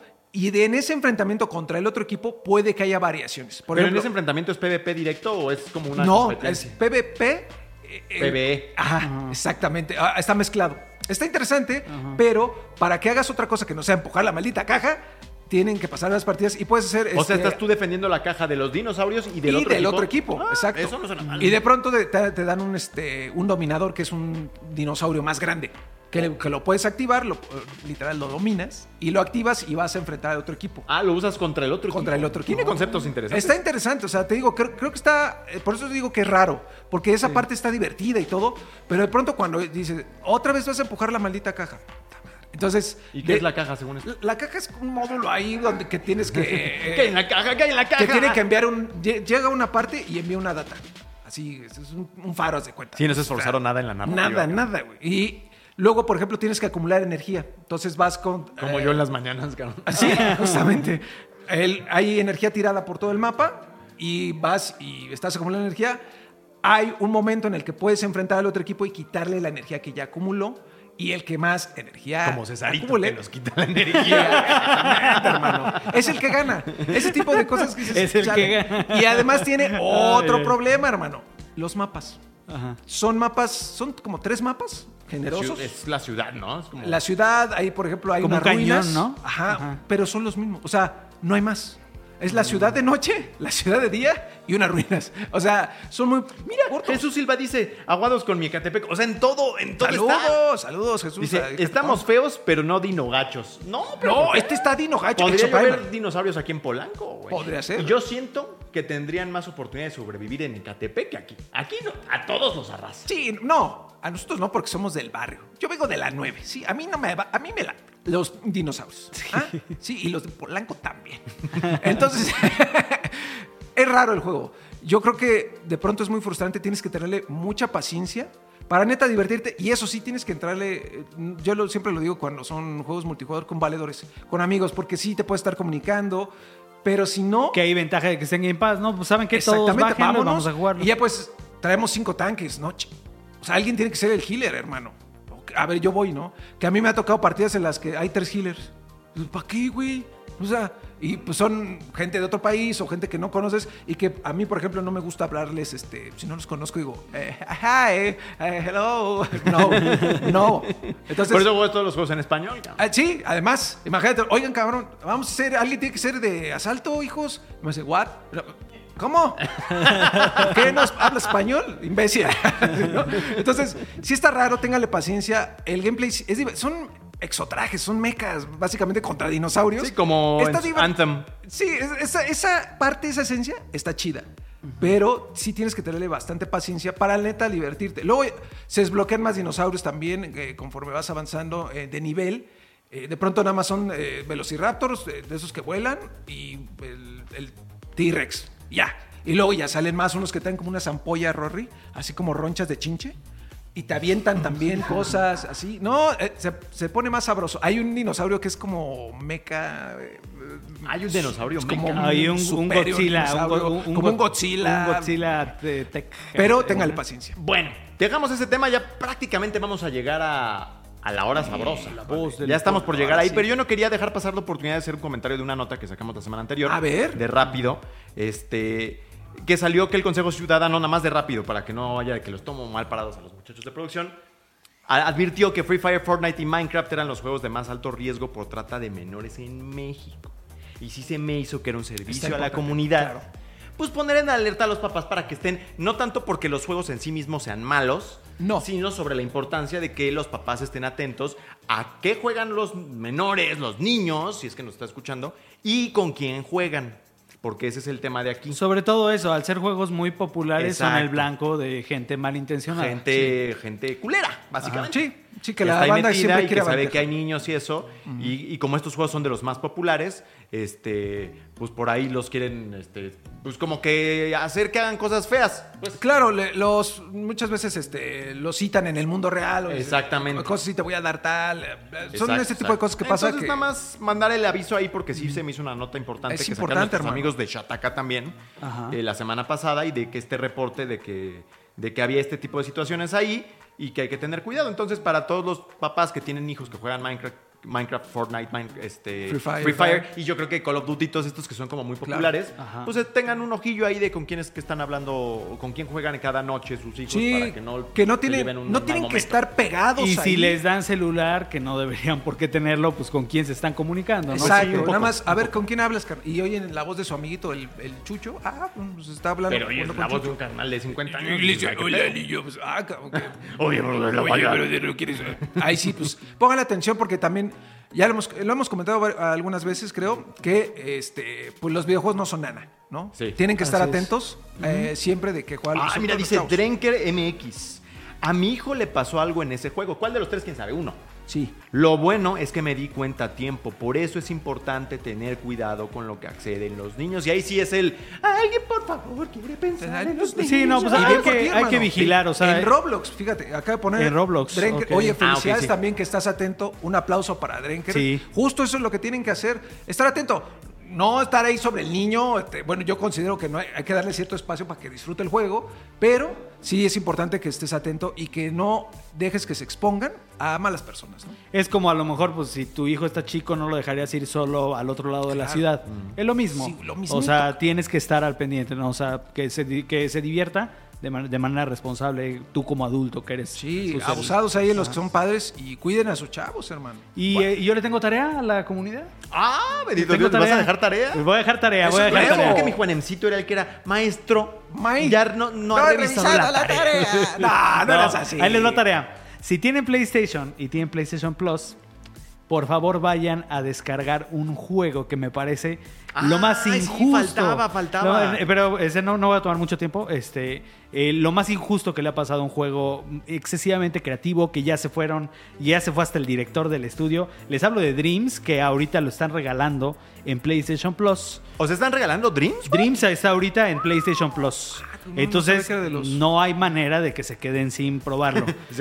Dreams es, una, Dreams es una plataforma para hacer juegos, pero lo curioso es de que Media Molecule, que son los autores de Little Big Planet, tardaron un poco más de dos años desarrollando un juego creado con las herramientas de Dreams que están lanzando dentro de Dreams, pero que lo están lanz- lanzando gratis ahí. Y, Suena como pachecada de coño. y es un juego, es un juego que es un indie que bien podría estar en Steam, que lo vendieran y que, y que tendría eh, calificaciones muy buenas porque es muy creativo. El juego se llama Tren y es, es un trenecito de juguete en el que son puzzles que tú, que, tú eh, básicamente lo que tienes que apretar es como un acelerador y, y- y medirle qué tanto, qué tanto mueves el tren para que no se descarrile. Pero al mismo tiempo Como el metro de la Ciudad de México, hermano. Exactamente. Igualito, exactamente. Pero al mismo tiempo tienes que ir, este, pues a lo mejor eh, a- oprimiendo acá un interruptor que activa una cosa por acá. Todas estas pruebas contra reloj, algunas que están muy complejas, son nada como más llevar como el de. sitio de 3 de juegos, güey. Exactamente. Que hay un botón acá, que le muevo allá. Sí, no, es la contra verdad, reloj, cabrón. el Sí. diseño de niveles está espectacular, o sea, de verdad, el juego también es muy bonito, o sea, es muy, muy vistoso, pues es como si estuvieras jugando con un, un trenecito sobre, sobre pistas de, madera. Sí, sí llegué a tener Ah, un trenecito. mira, fíjate. Yo no, un trenecito yo de juguete, entonces, verdad. de verdad que es... Tiene, tiene una propuesta súper, súper este, locochona. Y creo que aquí lo mejor es de que lo puedes jugar gratis. Antes a lo mejor, ok, tengo que comprar Dreams para jugarlo. Ya ni siquiera eso. Sí. Ahora está en PlayStation Plus, descargas Dreams, juegas Tren y, de- de- y también te avientas Arts Dream, que es como la primera campaña que hizo Media Molecule y un montón de cosas que ha hecho la, ¿Y ahora qué van la comunidad. El eh, Dreams ya se despide con este Ajá. contenido. Eh, Pero Media Molecule, se digo, está despidiendo de manera prematura porque ori- originalmente había un plan de 10 años para mantenerlo vivo. Oh. No es que lo desconecten, eh, pero sí ahora en septiembre deja de tener soporte, que quiere decir esto que Ya no llegan más cosas. ellos ya no van a, a inyectar más cosas, van a sacar los últimos parches como de estabilidad. Se lo van a dejar a la comunidad para que ellos sigan creando, porque hay, hay proyectos de la comunidad que llevan años también en desarrollo. Sí. Que hay, hay, hay, por ejemplo, Juanito de Dinamarca está haciendo un RPG que ya, que, que le ha metido niveles y tú puedes ver cómo va avanzando el desarrollo, pero eh, no están completos. Entonces van a dejar que toda esa gente que ya ha invertido mucho tiempo siga haciendo sus juegos, que se diviertan. Ellos mismos van, van a tener cierta curaduría de los contenidos. Mientras el juego tenga servidores, que yo creo que eso sí podemos esperar muchos años. Sí. Hay juegos viejísimos que siguen teniendo servidores abiertos. Yo digo que Dreams, por lo menos toda la vida del PlayStation 5 va, va a seguir ahí a- a- eh, abierto, pero no va a haber versión para PlayStation 5, no va a haber versión para PlayStation VR 2, porque también es un juego eh, compatible con realidad virtual. Eh, digamos, muchos planes que pudo haber tenido este, este proyecto los están cortando ahorita porque ya vio Sony que pues no hubo el- la respuesta, ¿no? A lo mejor Sí, que, el que interés, se esperaba. hombre, qué Y, este, y bueno, ahorita lo ponen también ya gratis en las manos de los suscriptores de Y pero, PlayStation ¿qué Plus. crees que haga Media Molecule ahora? Media Molecule eh, están haciendo un juego multijugador. Y cuando ve y cuando juegas tren, eh, dices Media Molecule es para que haga esto.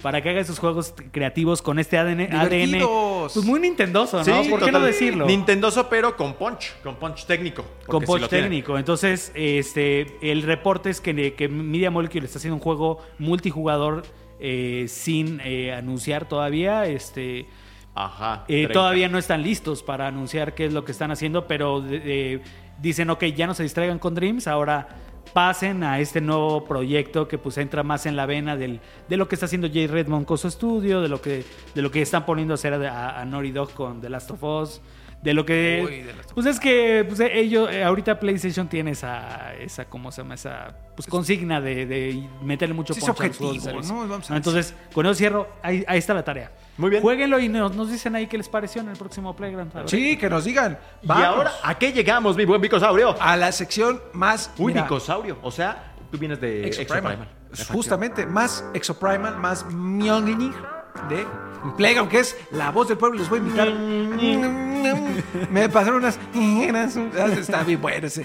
Unas pinjas, unas pinjas es lo que le pasa en ese canal. Abran sus documentos, hermano, que ya están ahí en sus correos respectivos. Eh, la voz del pueblo, que justo nosotros pensamos, a ver, eh, porque se anunció lo de Assassin's Creed Mirage, que iba a durar, eh, que iba a tener que 20 horas, ¿o ¿no? Alrededor más o menos, ya dependerá de ti cuánto le Bendito metas. sea Dios. Un juego, pues, no corto, pero, pues sí.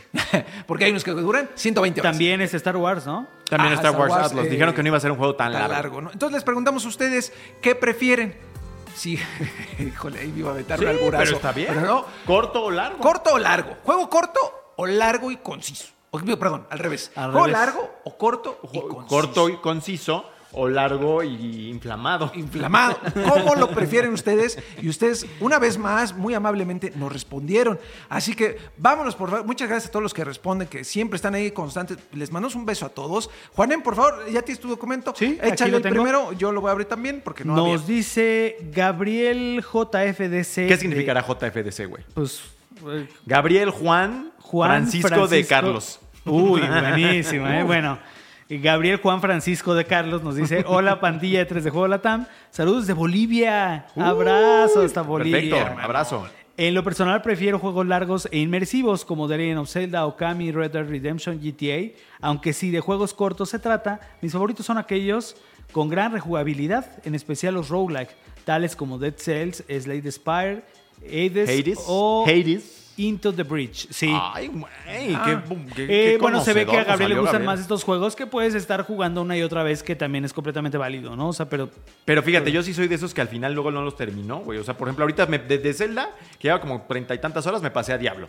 Y en su momento de Witcher, yo creo que le metí unas 90 y no lo a llegar al final. Y ahorita yo, por ejemplo, de Disney Illu- Illusion Island, que pueden encontrar la reseña escrita ahí en 3 de Juegos Latam, me duró nueve horitas y se acabó. Créditos Mejor. y Y, tener la satisfacción de a gusto, a Hellblade gusto. también es Algún día lo cortos. repito y, y a gusto, ¿no? Ajá. Bueno, bueno. A ver, Rory, síguete, por favor, y con Julio. Con Julio César que nos dice, si un juego es bueno, se puede disfrutar fácil 100 horas. Zelda Bread o Tears, Red Dead 2, Elden Ring, etc. La calidad no está peleada con la durabilidad. Postdata. Gracias por el top de traseros de perro en los videojuegos. No mames. Ay, güey. Sí, oye, ¿te acuerdas que está viendo el archivo. ahí El backlog, exactamente, el catálogo, los, los contenidos delegados. gran Que creo que tiene, ¿eh? tiene un gran punto en el hecho de que puede haber juegos. mm, O sea, si, si es Sí, largo y no te 2. aburres, es porque son muy buenos. Pero también, Si, si tiene mucho contenido y te empiezas a aburrir como los últimos Assassin's, Assassin's Creed, Creed, sí. quiere decir que en esa carnita no está tan sustanciosa. Sí, pero el Red Dead, por ejemplo, no solo lo terminé una vez 50 horas, sino que le di fácil otras 30. Eh, ¿Qué digo? Y estaba el Y online. también Zelda, o sea, yo las 80 horas que le metí a la reseña se me fueron como agua. Y que de Valhalla, ahí sí dije, ay, no, ya se puso muy. ya. Valhalla se pone, llega un momento que se pone Me está denso y ya no quieres Yubi. jugarlo, Me claro. está doliendo. Yo me voy rápidamente con Giorgio Carnigliali Campana, fan destacado, Es, hermano. es Giorgio Carniglia. Carniglia. Carniglia. Ah, A lo perdón, mi italiano es, está este, oxidado. argentino, ¿no? O podría ser eh, No argentino. sé si ya nos había escrito Ah, antes. Chile, Chile. No, pues es que hay mucho, Ah. este, eh, mucha Ah, ascendencia pues, italiana. en, ahí en Chile, Argentina. En ese- ¿cómo no? Pues sí, más en Argentina, claro. Un sweet spot, eh, ¿viste? Creo yo son 30 horas. Más de eso ya empieza Estoy a ser tedioso. A veces puedes quedar con algo de gusto a poco, pero eso puede sentar las bases para secuela. Caso aparte Zelda, Tears of the Kingdom y Breath of the Wild. Pero para historias más lineales, creo que unas 30, 40 horas es suficiente. Sí, yo también Abrazos estoy de acuerdo. desde Chile. 30 o 40 horas creo De que sí es el acuerdo, punto de acuerdo. preciso. Está así, como dijo, sweet Que ya es cuando... spot. Digo, Red Dead Redemption 2 dura 50. O sea, puedes echarte las otras 10 con, con Marston. Ah, yo me aventé como 70. No, no, yo Yo me inventé ah. más también. Pero vaya, para ese punto que igual ya alguno Sí. se pueda cansar, ya acabó. Es justo, ¿no? Es como el, eh, está cocido en su punto. Aún así, esos de 20 ahoritas se me hace tan rico. Hellblade, decir, te digo. Hellblade es un gran juego y dura como 8 horas, si no mal recuerdo. Es, corto. Eh, eh, Juanen, por favor, seguimos con Eh, Sandy. seguimos con Twitter. Sí. Eh, Andy Sampiere, arroba Botarguirrix, Sampiere. nos dice, como buen asalariado en este sistema capitalista, no tengo tiempo de nada y prefiero una experiencia de unas 8 horas o hasta 4 horas, lo que decías un rato con Diablo, ¿no? Que pueden ser rejugables. Un ejemplo de esto es un run de Binding of Isaac. Ah, claro. O bien un Risk of Rain. Valoro más mi tiempo ahora que soy Eh, ahí, señor. ahí entra un... Importantísimo. No te quejes de, tu, trabajo, Andrés. y juega modo. tren que se ve que está cortito. Sobre pero todo porque tienes un perro y hay que pagar las croquetas. Sí, y el perro grande. Esos comen mucho. Es un husky, creo, no sé. Rory, síguete ahí con EBM. Exactamente, dice arroba boca black 23. Pues deja de comer carbón. Exactamente. No, pero bueno, dice, yo los prefiero largos. Los, Los juegos. juegos. Dice, siento un poco más de valor por mi dinero si un juego me dura más de 80 horas. Ay, cabrón. A veces el tiempo no alcanza, pero busco la manera de darle unas sesiones de dos o una hora y así los voy disfrutando. Más lento, más rico. Ay, güey. Saludos charlatanes. Pues qué bendición que tienes tiempo, porque ese es el tema. Está padre, pero si no tienes tiempo, eh, no los acabas. Y el, y el asunto es ese. También les quieres meter tiempo y en eso duran tanto tiempo y los juegas de tampoco una, dos, tres horas que al mes que tú sigues inmerso en ese juego y llegas 40 horas, ya salió otra cosa. Y o ya pasó lleva. algo, se enfermó el abuelo, algo y te desconectaste y volviste hasta dentro de tres meses y ya se te olvidó. Y ya no entiendes nada, tienes Sí, que empezar. entonces ese es el seguido, tema ¿eh? también. Ahí yo me sigo con Suriel Miranda. Eh, dice aquí el buen Suriel, arroba setmmm007, que creo que ya ha comentado antes, si no estoy en el error.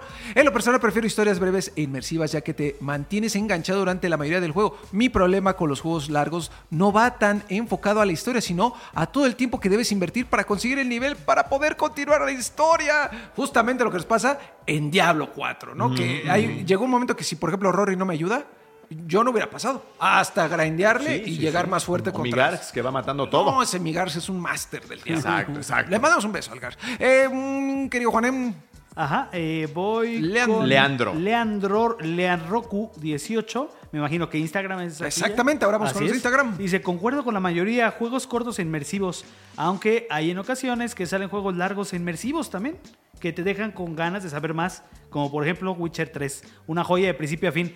Hay esas excepciones de juegos larguísimos. Creo que- que todos tenemos, los contamos con las manos, esos que son Cyberpunk, yo larguísimos. creo que ahora es Cyberpunk va a ir allá, Ahora, ¿eh? va a ir allá. eh, a ver, Rory, ciérrala, por favor, con Anthony.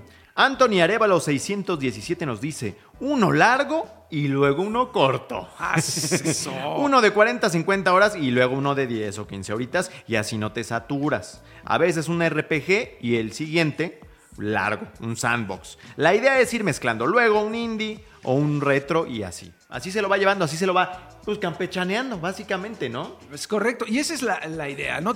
Vamos nada más ahí con un par de nuestros amigos de Twitch que están Hijo en vivo. del diablo. Están en vivo. Ahí seleccionan Ah, ah, uno. sí, bueno, sí, Mira, no, yo no. me voy a agarrar a Jesús Silva, 666. ¡Qué estado- sorpresa, Jesús Silva! Está comentando de principio a fin y eso me gusta. Eso me gusta. Dice, como Godín, yo busco juegos que sean más lineales y que sean eh, de tipo survival horror. El desestrés es importante para mí como Resident Evil. También te puedes desestresar con una bebida hidratante, la mano. Yo leo aquí otro. Yo leo aquí otro ver, de ponen- Control CS, Ah, que, caray. es, de- que es más, nada más y nada menos que el jefazo. ¿Y por qué que nos tiene dice- una corona? Pues porque es el jefe. Es el jefe. Es el Ay, jefe. es el jefe de jefes, Es señores. el jefe Es de el jefe. jefe de jefes, El jefe de señores. jefes, señores, nos dice que los prefiere largos y profundos, como el Red Dead. Es Ahí una está, gran ¿eh? revelación. Saludos. Saludos, César. Gracias por vernos. Era broma lo que decíamos de la energía. No, hombre. No, para Ellos nada. ¿no? A ver, Rory, vas. Dice Drenker, yo por cuestiones de mi escaso tiempo, prefiero los juegos cortos y concisos. Uno como padre ya no tiene tiempo de perderse en esos mundos súper abiertos conociéndolos. No, pues sí. Sí. Exacto, es lo que me contaba en su momento mi buen Claudio, a quien vi hace un tiempo. Ya no puede, ya no puede, ya no hay tiempo, ya no hay tiempo, mis niños. Eh, y pues no sé si querías por ahí Eh, otro. pues mira, con Master Child 07 que dice, Que depende. también tiene coronita. Sí, justamente. ¿A, a- a por qué tiene corona producción? ¿Producción? No sabe producción, yo tampoco, así ya lo investigaremos. Dice, depende de qué definamos como largo o corto. Fan destacado, muchas gracias, producción. Para un oficinista como yo, unas 30, 40 horas ya es largo. Justo depende de, por ejemplo, este, en una mano pequeña, todo se ve grande, ¿no? Entonces, ese tipo de cosas, ¿no? Una manzanota puede ser una manzanita, dependiendo. Y mira, Templar Misael nada más dice, hola, hijos de su quién sabe qué, ¿no? Supongo Oh. que dice ahí. Me encantan los juegos que sean largos, pero que no sean repetitivos o, o vacíos. Porque así lo voy a leer como está puesto ahí. Claro, claro. Oh, Oh. Vacíos.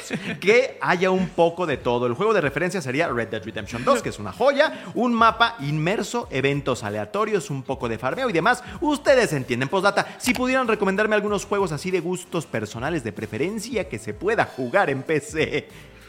Red Dead Redemption Sí, 2. la mayoría, la mayoría casi está. todos. sí. Ok, ya. Uno de estrategia, juégate. Y bueno, con eso, eh, ahora sí, vamos a atinarle. Muchas gracias a los que están todavía comentando. Eh, Dianita, que algo se está ahí cotorreando. Pero vamos a darle otra vez eh, el balón al Rory. Ahora sí, Pa, pa, recepciona que pu, pu, pa. ¿Qué tenemos? Alexito, recuérdame por favor tus contenidos que acabamos de publicar. High Five Rush Expansión, ya pueden encontrar por ahí la reseña. Ghost Trick, el detective fantasma, también ahí está. ¿Y qué, qué tenemos de tu Vamos a lado, tener hasta, hasta Gollum. ¡Golo! ¡Ave también. María Ya sale por fin. Sale por fin, pero Gollum. bueno, ahí tuvo. Pero ya les puedo decir porque es una cochinada. Sí, pero eh, yo creo que mañana ya lo podemos. Ya está montado, pero para que haya. Así llevamos frescor, dos ¿no? meses. No, mañana. No, pero ahora sí ya está. Ya ahora está, sí ¿no? ya O sea, ya nada más para que. Malvico. No, Malvico. pero- Ahora sí mañana sale, ahora sí mañana sale. Y el viernes a más tardar les tenemos Exoprimal en video. Sexoprimal. Eh, Sexoprimal. No, Exoprimal. Ese, no- Ese me es el gusta bueno. más, ese juego. No, este es Exoprimal con dinosaurios. Entonces, Con eh, chonecito de gallinas y todo. Ese el viernes en video y en el sitio 3dejuegos.net. Perfecto. lo Y tú, pueden muy, encontrar. muy, muy De mi lado estuvo este Disney Illusion Island. Sí. Muy bonito. Disney Illusion Island, muy ¿Es lo que bonito. esperabas o más o menos? Sí, eh, eh, tiene, eh, empieza muy lento, la mitad está medio aburridón, pero después de esa mitad se pone muy bueno. Eh, muy, muy, muy bonito para jugar con niños o con, Ah, o, con, o con gente poco experimentada. O sea, puede ser tu primer platformer y la vas a pasar bien porque esa curva inicial para uno puede estar medio aburrido, pero creo que también quien descubre por primera vez un juego la puede pasar increíble. Entonces, eh, sí se lo recomiendo. Chéquenlo, ahí está la reseña. No, no me ha dado de hacer este, reseña en video porque esta semana he estado un poquito este, locochón en cuestiones de trabajo. Eh, pero bueno, ahí está la, la reseña en texto. Ahí dense una vuelta por Telejuego Latam porque muchos de esos contenidos de los que les estamos hablando ahorita están precisamente en el sitio, en texto. Exacto. Y los puedes leer en el baño. Efectivamente. En la junta aburrida de los lunes. Exactamente. Que no la de esta caso. empresa. No, no, que no, disfrutamos ¿qué pasó, muchísimo. hermano? No, no, no, no, no. Pero en otra empresa que desafortunadamente Los tenga lunes juntas tienen junta. aburridas, ¿no? Pero bueno. Y como siempre, todo el contenido, el mejor contenido, el más gracioso, el más, el más picoso, el más delicioso.